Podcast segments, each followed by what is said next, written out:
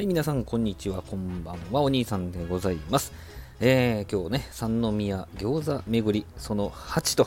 ということで、今日は天一軒さんでございます。ここも有名でございますけどね。えー、前は6時、18時からやってたんですけど、今日邪魔したら、いや、4時からやってるって言うとね、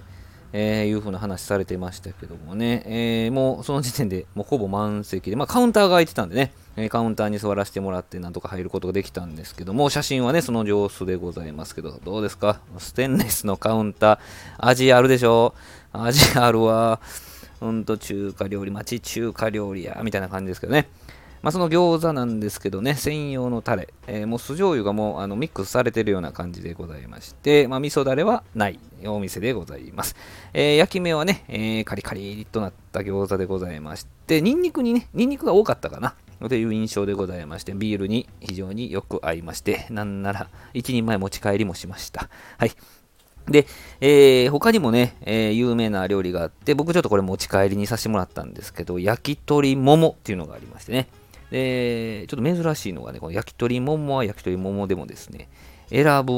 ような形になってまして、硬い、柔らかい、カタカナで書いてあるんですよ。硬いと、柔らかいって書いてあるんですね。でも硬いっていうのは親鳥なんですね。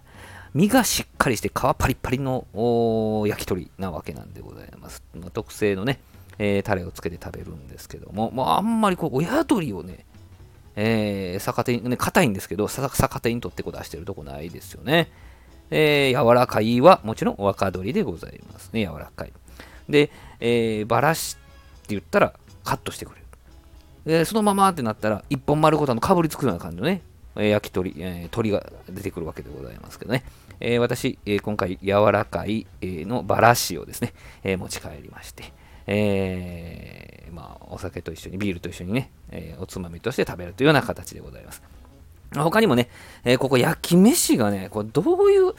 どうやってんのかなっていうぐらいね、めちゃくちゃ美味しいですね。これはちょっと味わってもらった方がいいですね、これね。えー、JR 三宮駅が最寄り駅になるんですけどね、概要欄を見ていただけたらと思うんですけど、焼き飯絶品ですね。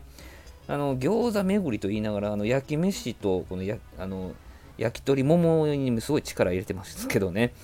いや、焼き、なん、なんやろね。あの、うまいです味付け、抜群ですね、バランスがね。はい。な、もうこれ表現できません。もう美味しい。もう本当に美味しい。もう三宮行ったら行ってほしいとこの一つですね、これね。はい。で、さらにもう一人客、一人客何組いたかなもちろん、あの、2、3人で来られてる方もいたんですけど、一人客がカウンター全部じゃないかなっていうぐらい、一人客多かったですね。で、ママがまた呼び込んでくれるんですよ。どうぞどうぞってね、空いてますよ言うてね、えー、呼び込んでくれるんですけど、あ非常にね、あの注文もスムーズで、ママがね、すごい、あの、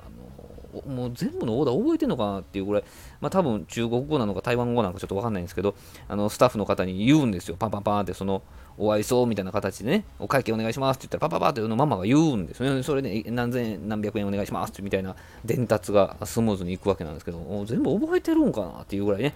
まあ、何か、あるんでしょうけどね。